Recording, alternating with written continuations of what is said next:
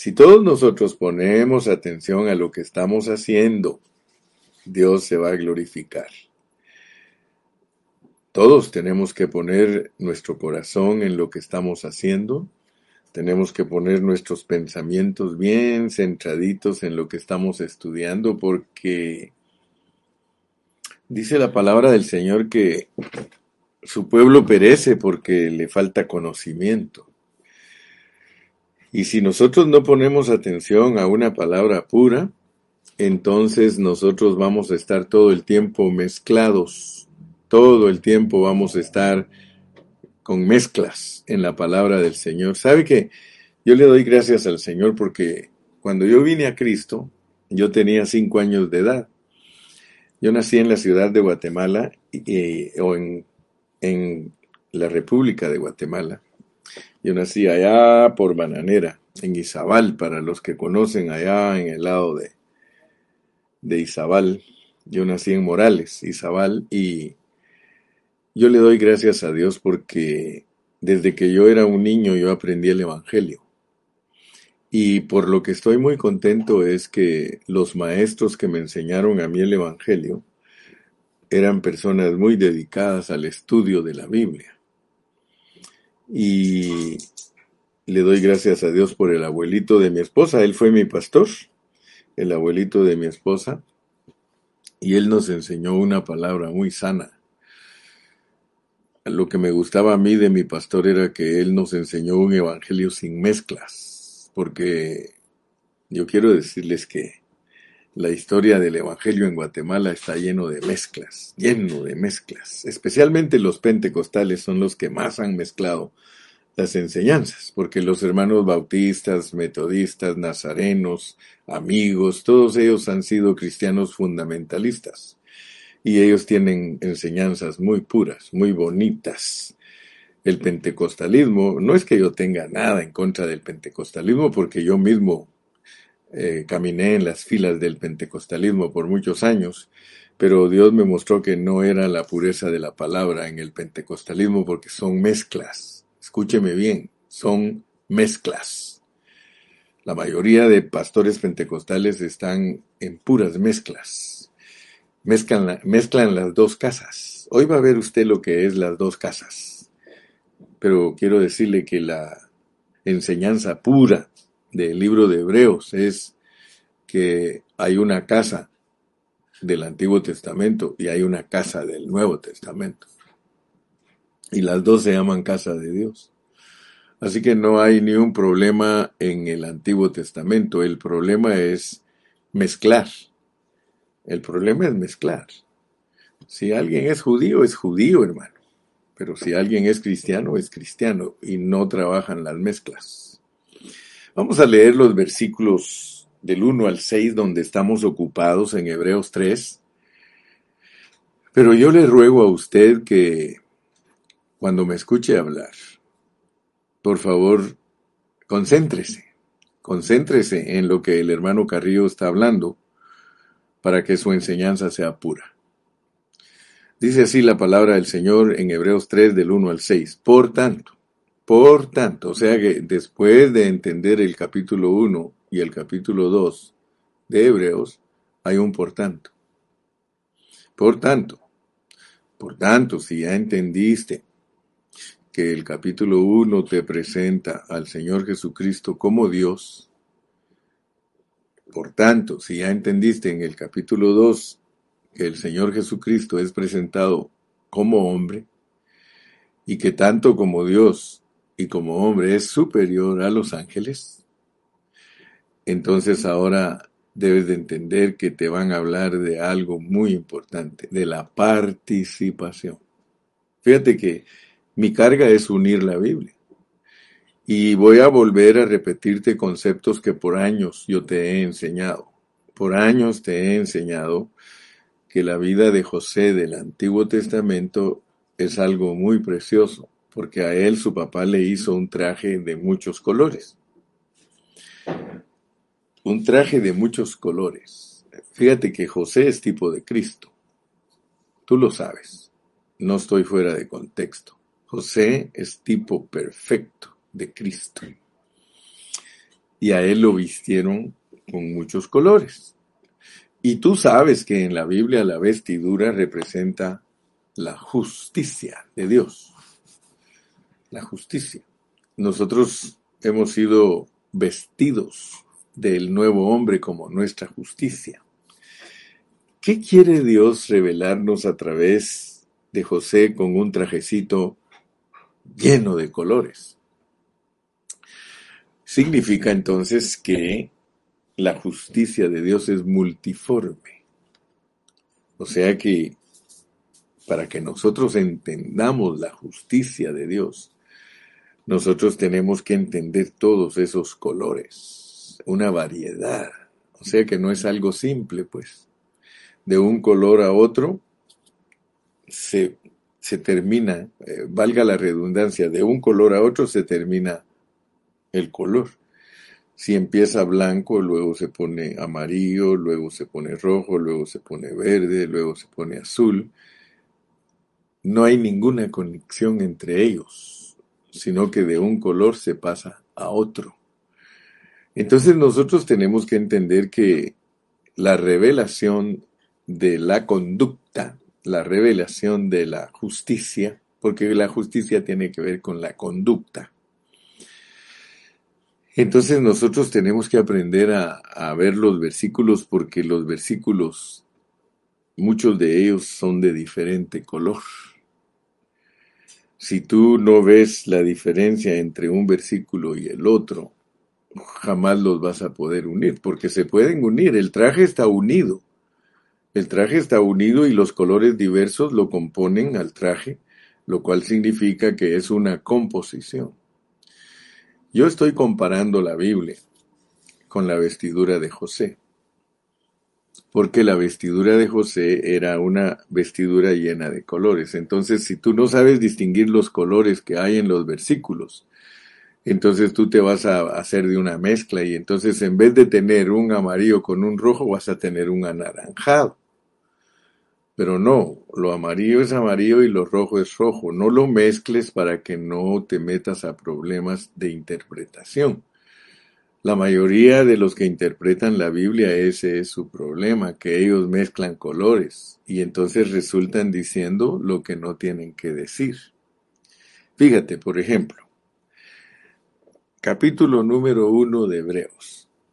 Jesucristo superior a los ángeles. Jesús superior a los ángeles, como Dios, como Dios.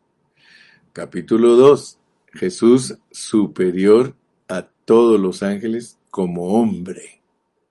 Verdadero Dios, capítulo 1, verdadero Dios, verdadero hombre, capítulo 2. Si tú no captas las dos naturalezas de Cristo, entonces tú vas a tener un problema porque vas a mezclar colores. Podríamos decir que el color blanco es el capítulo 1 y el color negro es el capítulo 2. Ahí tienes blanco y negro. Y no puedes mezclarlo porque te va a salir gris entonces. bueno, estos son principios que uso como, digamos, como un preámbulo para darme a entender. Porque el capítulo 3 comienza, comienza, por tanto, hermanos santos, participantes del llamamiento celestial. Fíjate que si queremos unir bien la palabra y la queremos interpretar bien, aquí en el capítulo 3, después de explicarnos el, el de estatus doble del Señor, después de hablarnos de sus dos naturalezas, su naturaleza divina y su naturaleza humana, ahora nos, nos va a hablar de participantes. Participantes. Si tú lees en el diccionario quién es un participante, participante. Tienes que leer en el diccionario si quieres entender lo que es participante. Por ejemplo, participante es eh, alguien que toma parte de algo con otros. Es tomar parte con otros, participante. Tú puedes participar en ayudar. Tú puedes participar en correr, eh, si es una maratón. Tú puedes participar en el equipo de fútbol soccer si eres uno de los jugadores. O sea que son participantes. Tú puedes participar de una carrera de bicicleta. Entonces, fíjate lo que nos está diciendo ahorita. Aquí, después de que nosotros recibimos revelación de lo que es Jesús como el Hijo de Dios y cómo es Jesús como el Hijo del Hombre, porque de ahí se va a desprender un sinnúmero de conceptos. O sea que el capítulo 1 y 2 es nuestro bosquejo de donde se va a desprender un montón de conceptos que nos van a llevar a una realidad que es la iglesia del Señor. Pero para que nosotros podamos entender en una forma sencilla, tenemos que aprender a hilvanar, tenemos que aprender a juntar los colores. El trajecito al final va a ser de muchos colores pero tenemos que aprender a unir los colores porque mira, por tanto, hermanos santos, participantes del llamamiento celestial. No solo somos participantes, sino que aquí nos están diciendo que el llamamiento nuestro no es terrenal. Y por eso los seis versículos, si tú le pones atención, ellos te van a presentar un contraste entre un hombre que cuidó la casa de Dios que era Israel, porque Moisés fue fiel en toda la casa de Dios. Y como tenemos un poquito de experiencia interpretando la Biblia, nosotros sabemos que aquí, en este contexto, están tratando de sacar israelitas a una vida diferente. El río que corría aquí se llama judaísmo. Ese era el río que ellos tenían que cruzar. Por eso hebreos quiere decir cruzadores del río. Pero tú y yo sabemos que ellos nunca quisieron cruzar. Es decir, no salieron del judaísmo. Y los que salieron salieron mezclados.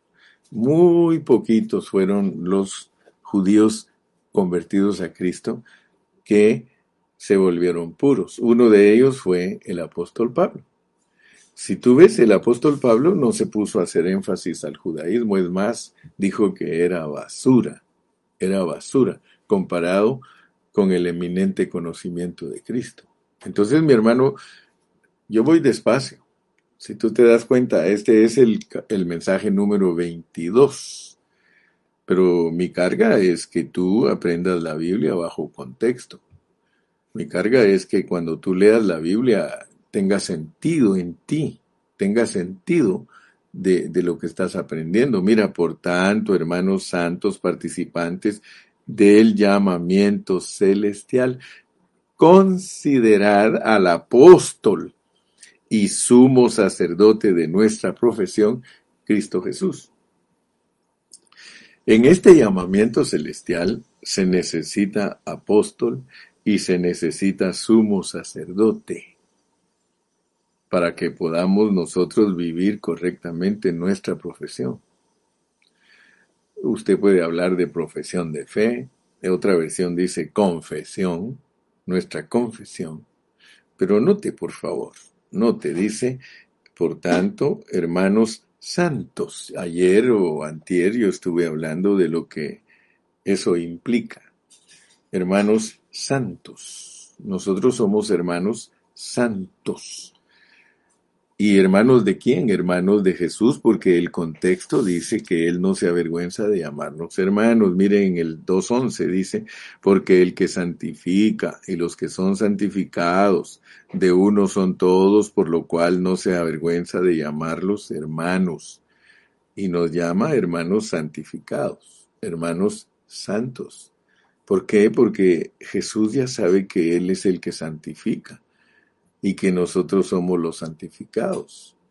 En el mismo momento que nosotros recibimos a Cristo Jesús en nuestro espíritu, nosotros venimos a ser santos posicionalmente. Y como Dios nos ve por fe, yo hablé el domingo respecto a eso, que Dios no nos ve sin fe, hermano. Dios es el ser más precioso del universo porque es un ser lleno de fe. Él llama las cosas que no son como si fuesen. O sea que Dios no es como nosotros. Nosotros vemos a los hermanos sin fe. Y la Biblia dice que sin fe es imposible agradar a Dios. Vamos a verlo aquí cuando lleguemos al capítulo 11. Por tanto, hermanos santos, participantes del llamamiento celestial, considerad al apóstol y sumo sacerdote de nuestra profesión, Cristo Jesús, el cual es fiel, el cual es fiel al que lo constituyó como también lo fue Moisés en toda la casa de Dios. Pregúntate, ¿por qué en este pasaje, después de que nosotros ya entendemos las dos naturalezas de Cristo y entendemos que el hombre es superior a los ángeles y que en lo único que es menor es porque tiene que morir, y que por eso nos hicieron participantes de carne y sangre para morir, pero que somos superiores a los ángeles porque no sujetó a los ángeles el milenio. O sea que los ángeles van a terminar de fungir cuando Cristo regrese. Fíjate pues, cuando Cristo regrese, los ángeles dejan de fungir porque entran otra categoría de ángeles. Dice la Biblia en Lucas 20:36 que nosotros al nacer de la resurrección, al ser hijos de la resurrección, somos iguales a los ángeles. O sea que Dios está entrenando una multitud de ángeles para que ministren en el milenio y esos vamos a ser nosotros. A nosotros es a los que Dios está llegando, los está llevando a su gloria porque todos los que vamos a ministrar en el milenio en el aire, nosotros vamos a estar gloriosos. Fíjate que el plan es maravilloso, el plan es precioso y por eso es un llamamiento celestial. Nosotros tenemos llamamiento celestial. Y nos lo comparan con el llamamiento terrenal, porque el llamamiento de Moisés era terrenal. Dios nunca le prometió a los hombres y mujeres del Antiguo Testamento por medio de la ley que ellos iban a adquirir la imagen de Cristo. Fíjate que jamás la ley no puede producir la imagen de Cristo. Por eso dice que la, la ley, la ley mata, hermanos. La ley mata. ¿Sí? La letra mata, pero el espíritu da vida. Y Dios lo que quiere lograr en nosotros es algo celestial. Esto es lindo porque mira, el apóstol Pablo en todas sus epístolas nos, nos instruye respecto a, a lo mismo. Fíjate que aquí en Filipenses, en Filipenses tú puedes darte cuenta en el capítulo uh, número Sí, yo, me recuerdo que era aquí en el Filipenses capítulo 3, dice en el versículo 20, mas nuestra ciudadanía está en los cielos, de donde también esperamos al Salvador, al Señor Jesucristo. Todas las epístolas de Pablo tienen el mismo mensaje, solo visto desde diferentes puntos. Tiene diferentes puntos de vista cada libro que escribió Pablo, pero el enfoque es el mismo, a llegar a ser la expresión de Dios. Dios está buscando una expresión que se llama iglesia. Dios está buscando perfeccionarnos para que nosotros seamos los que lo expresamos. Entonces, volviendo a el capítulo 3 de Hebreos dice, por tanto, hermanos santos, participantes del llamamiento celestial, considerad al apóstol, apóstol y sumo sacerdote de nuestra profesión, Cristo Jesús. Ah, por ejemplo, Moisés. Moisés, él fue un apóstol para el pueblo de Israel. Él fue un apóstol y él actuó eh, como tal y como apóstol, como enviado de Dios para ese pueblo, él fue fiel, dice, en toda la casa de Dios. Y la casa de Dios ya sabemos que era el pueblo de Israel. La casa de Dios era el pueblo de Israel, de Israel, porque aún en el Antiguo Testamento Dios mismo se expresa y dice, ¿dónde está la casa que me habréis de hacer si yo soy de esta magnitud?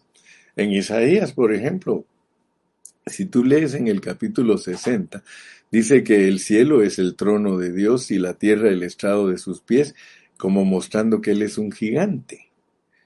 Porque solo un gigante de esa magnitud que tiene su trono en el cielo y, sus pies puestos en la tierra, solo un, un Dios gigante como ese puede mostrar esa magnitud de ese tamaño.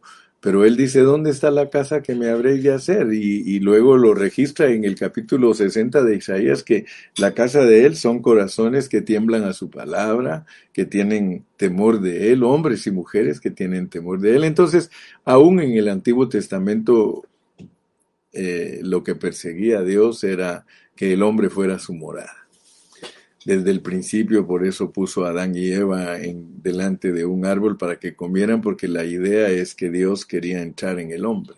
Ese es su plan eterno. Así que no pierdas de vista ese asunto y no te vas a perder en conceptos humanos. Entonces Moisés fue fiel en toda la casa. Pero dice en el versículo 3, porque de tanto mayor gloria que Moisés, de tanto mayor gloria que Moisés, es estimado digno este, Cristo, el Señor Jesús, porque Él tiene mayor honra que la casa. ¿Por qué? Porque Él la hizo. O sea que Cristo es nuestro creador. Moisés no era el creador de, la casa de Dios.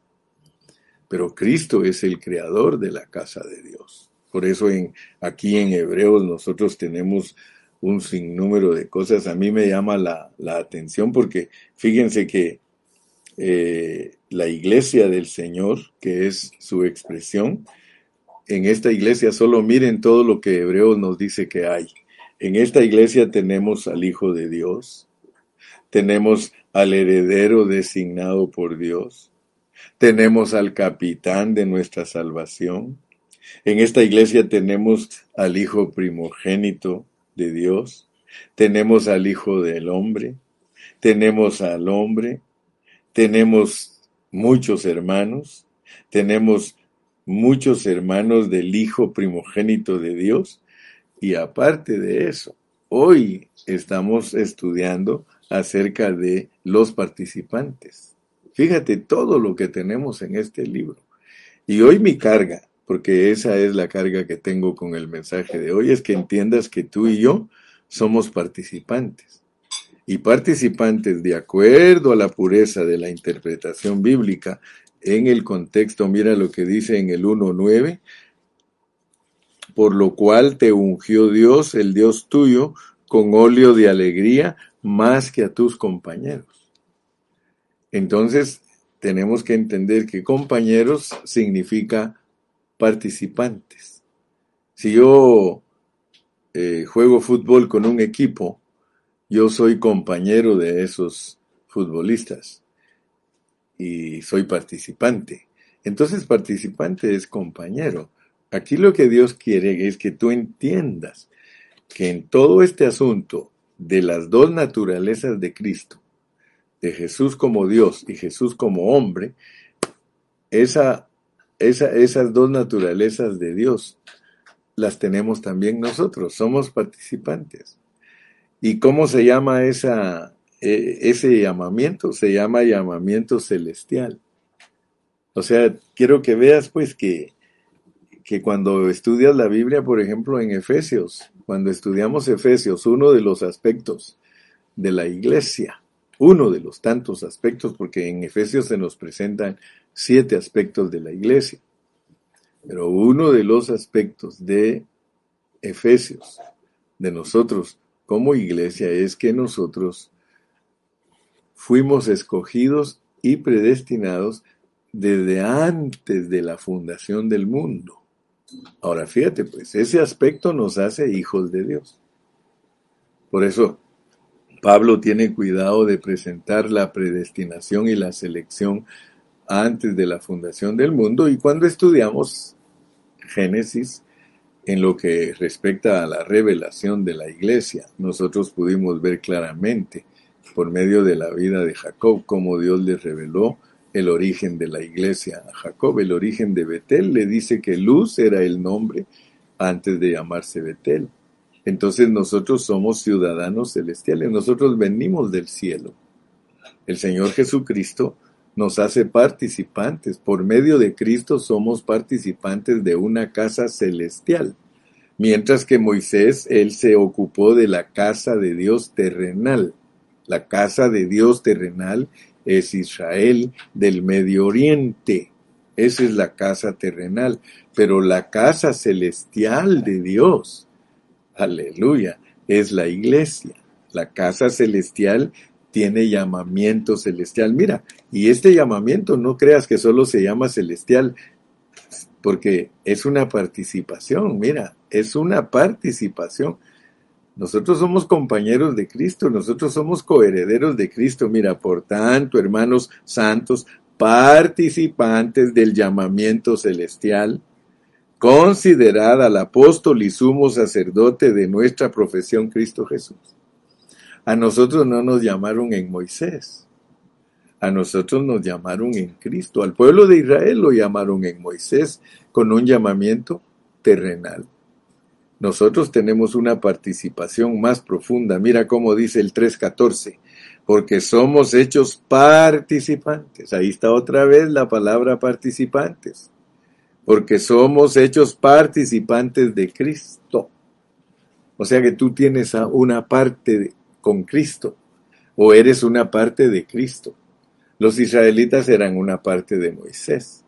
Moisés era un apóstol, era un apóstol terrenal pero el apóstol de nosotros es un apóstol celestial, porque nosotros tenemos una parte con él, somos compañeros con él. Y esto, esto hermano, es profundo, porque como te dije, eh, los cristianos están acostumbrados a un Dios externo, y cuando ya se les presenta el Dios interno de la pureza del Nuevo Testamento, pues se asustan. Y entonces por eso les decía que Hoy día muchos hermanos tienen un evangelio mezclado, un evangelio mezclado. O sea, ellos mezclan a Israel del Medio Oriente, que se llamaba casa de Dios, con la casa de Dios no hecha de manos. Allá está la casa hecha de manos, nosotros pertenecemos a la casa no hecha de manos. Fíjate que tú perteneces a el cielo, perteneces al cielo. Y por eso muchos cristianos predican de que nos vamos a ir al cielo y que el cielo es...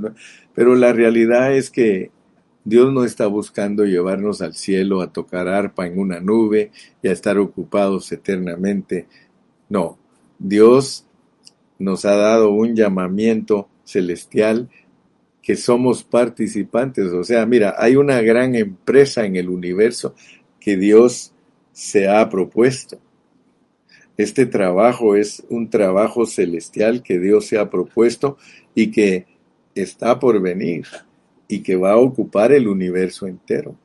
O sea, el, trabajo que nosotros vamos a desarrollar es un trabajo universal. Considerad al apóstol y sumo sacerdote de nuestra profesión, Cristo Jesús. Entonces mi carga es que tú entiendas que nosotros somos participantes de Cristo, nosotros somos compañeros de Cristo, nosotros estamos comprometidos en esta empresa, somos parte de esta empresa, somos socios, somos socios de esta empresa. Entonces, eh, es, es lo más importante que Dios quiere que sepas. Inmediatamente después de revelarte quién es Cristo, que es Dios encarnado, con naturaleza divina y con naturaleza humana, verdadero Dios, verdadero hombre. Ahora dice, considera pues, ahora hermano participante, mira, considera, considera, tú tienes parte en este llamamiento. Este llamamiento es una profesión, es algo celestial. Y fíjate, dice, y Moisés, y Moisés, a la verdad, fue fiel en toda la casa de Dios, como siervo, para testimonio de lo que se iba a decir. Ahora, Moisés era un siervo de Dios. participando en las actividades de la casa de Dios terrenal. Él era un siervo y él fue fiel, él todo lo que Dios le mandó, él lo hizo y era un llamamiento terrenal. Me da mucha tristeza a mí porque les dije al principio que los hermanos pentecostales son los que más han mezclado el llamamiento terrenal con el llamamiento celestial. Ellos son los que más lo han mezclado, porque ellos eh, quieren copiar a Israel en muchas cosas. Es más, yo conozco hermanos cristianos que se han hecho mesiánicos que hasta quieren participar del kosher, o sea, la comida dietética de los judíos, las costumbres. Hay hermanos cristianos que celebran las fiestas de Israel y todo, cuando eso todo es espiritual para nosotros. Por ejemplo, la Pascua para nosotros, ¿qué es? Es comer cordero. ¿Qué es comer cordero? Es comer Cristo.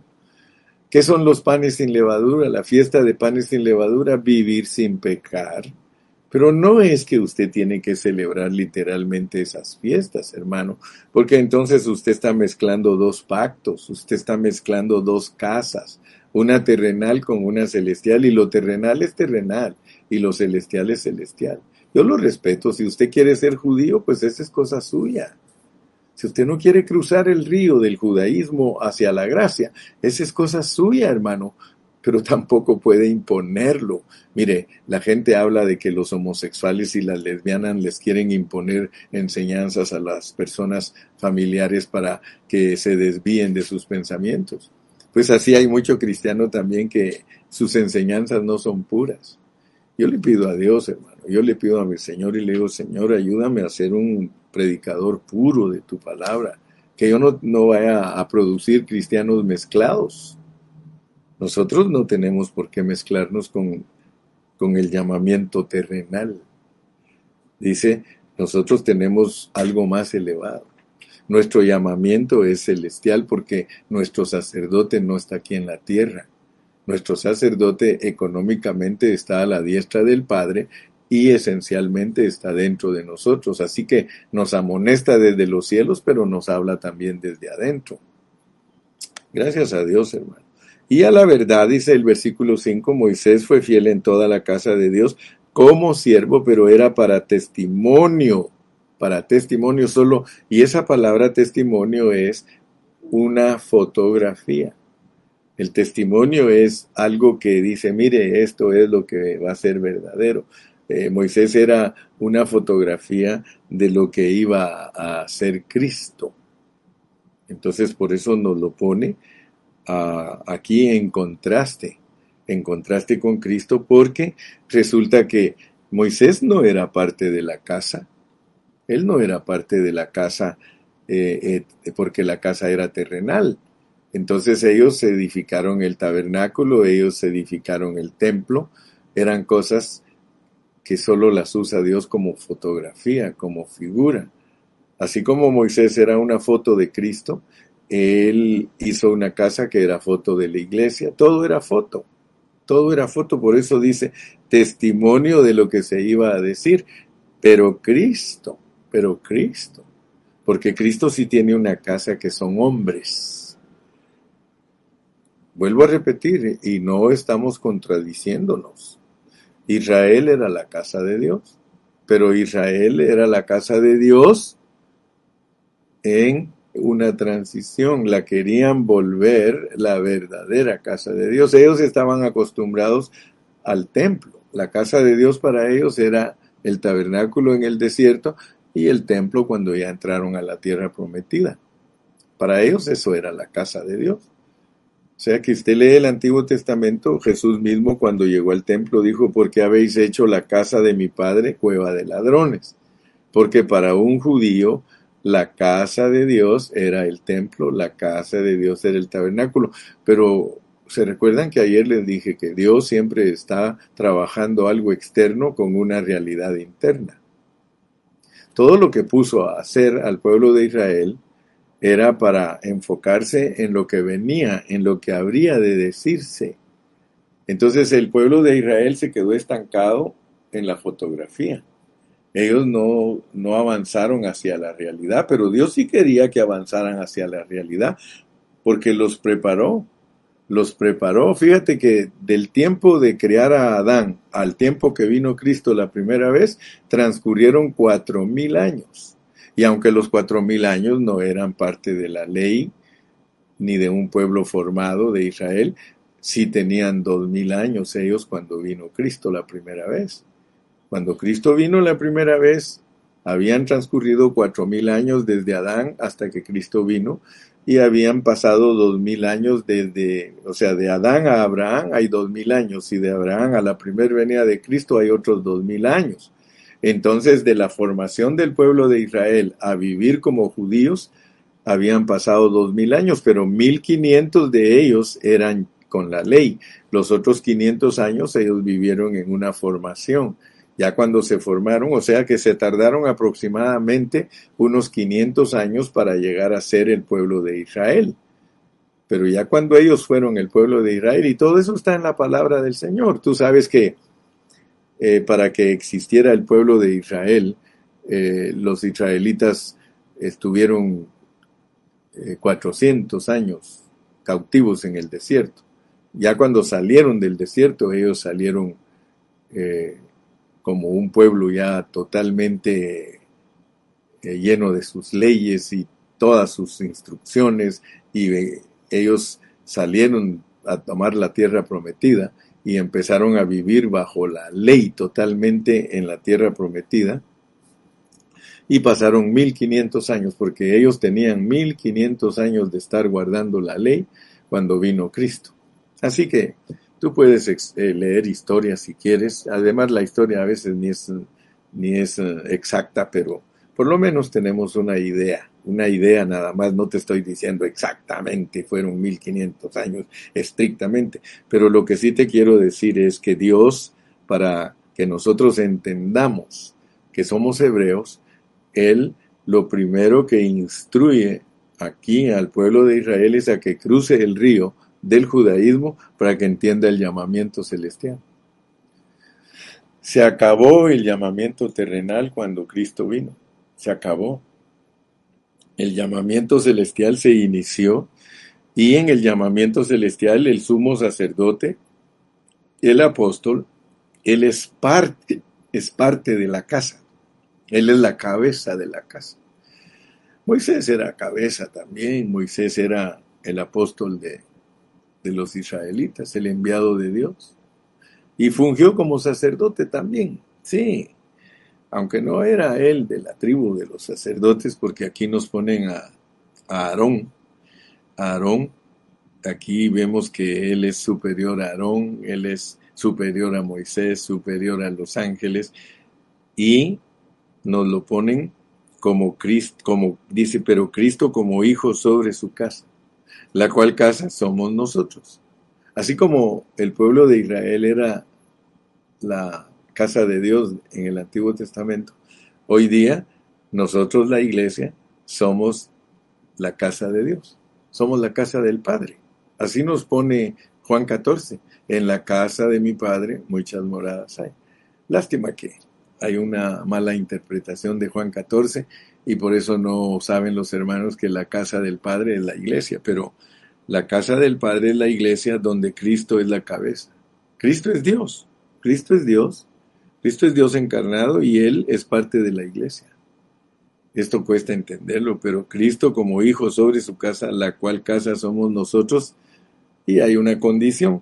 Para que uno permanezca siendo la casa, dice que debe retener firme, retener firme hasta el fin la confianza y el gloriarnos en la esperanza. Nosotros tenemos a Cristo en nosotros como nuestra esperanza de gloria. Y la esperanza de gloria es que nosotros un día vamos a estar resucitados y un día nosotros vamos a participar totalmente en consumación de una glorificación. Vamos a llegar a ser los hijos gloriosos, como lo pone aquí en los primeros versículos de el capítulo número 2 dice que Él está llevando muchos hijos a la gloria. O sea que Cristo en nosotros, como Él es la resurrección, Él está invadiendo nuestro ser y está eliminando la muerte en nosotros. A medida que nosotros crecemos en Cristo Jesús, el poder de la resurrección se va afianzando más y más y más en nosotros hasta que nosotros colaboremos totalmente con Dios y se forme en nosotros totalmente el poder de la resurrección y entonces estamos calificados para resucitar cuando Cristo regrese en la primera resurrección que es de entre los muertos para poder recibir galardón y poder reinar con Cristo en el milenio, porque eso es lo que Dios nos está ofreciendo aquí. Dice que no sujetó el siglo venidero a los ángeles, dice en el 2.5, porque no sujetó a los ángeles el mundo venidero acerca del cual estamos hablando. Yo les digo que si el Espíritu Santo no hubiera puesto Hebreos 2.5, nosotros no supiéramos que aquí nos está hablando de que nosotros vamos a sustituir a los ángeles en el milenio como las personas que van a ministrar a los que van a estar viviendo en cuerpos naturales. Dice, porque no sujetó a los ángeles el mundo venidero acerca del cual estamos hablando. Aquí ahorita estamos hablando de que tenemos un llamamiento celestial, aquí estamos hablando de que hay un llamamiento terrenal para Israel, pero que a nosotros nos están invitando a participar del llamamiento celestial, porque el llamamiento celestial es participar de Cristo. Entonces lo más importante en el mensaje de hoy es entender que aquí no nos están solo llenando de doctrina, no vayas a creer que el capítulo 1 y 2 es para llenarte de conocimiento y de que tú digas, oh, gloria a Dios, ya entendí que Él es divino y es humano. Es para que participes de esa humanidad y de esa divinidad. O sea que ese Cristo que es divino humano está dentro de ti para que tú lo vivas, para que tú participes ese es el verdadero mensaje que estamos uniendo con el capítulo 1 y 2. Ya ahorita ya tú aprendiste a unir el capítulo 3 con sus primeros seis versículos, porque eso es lo que estoy haciendo yo, uniendo el capítulo 3 con el 1 y el 2. Cruzadores de ríos somos todos aquellos que hemos entendido que tiene dos naturalezas el Señor como hombre. Él tiene divina y, humana, naturaleza divina, naturaleza humana, para que nosotros participemos, para que nosotros seamos sus compañeros, para que nosotros seamos sus colaboradores, para que nosotros seamos los que vivimos la misma vida que Él vivió. Por eso nos capacitó, porque nos, nos permitió que Cristo esté en nosotros, pero Cristo como hijo sobre su casa, la cual casa somos nosotros. Moisés nunca pudo entrar en el pueblo de Israel para que ellos fueran igual a Moisés. A pesar de que Moisés es una figura de Cristo, Moisés nunca murió y fue crucificado por ellos para entrar en ellos. Por mucho que Moisés los amara, por mucho que Moisés los quisiera, para lo único que servía, lo que él enseñaba era para matarlos a todos. Así que Moisés representa el ministerio de muerte, el ministerio de matar. Es más, el que no se portó bien se ciñó la espada y lo mató. Ustedes saben que yo no estoy hablando ninguna mentira. Cuando él subió al monte, y Aarón se dejó convencer por el pueblo de hacer ídolos, ¿qué sucedió? Se enojó Moisés. ¿Y qué hizo? Le dijo a todos, bueno, todos los que están conmigo ciñan su espada porque a todos los que se fueron a adorar ídolos con Aarón los vamos a matar. Gracias a Dios que no mató a Aarón, pero mató a todos los que obedecieron. Gracias a Dios que podemos alcanzar a ver todo esto, hermano. Pero ahora nosotros estamos en un pacto diferente. Estamos en un testamento diferente. Nada que ver con el antiguo. Nada, absolutamente nada que ver. Solo foto para entenderlo. Solo foto para entenderlo. Oh Señor Jesús, oramos por todos los hermanos mezclados.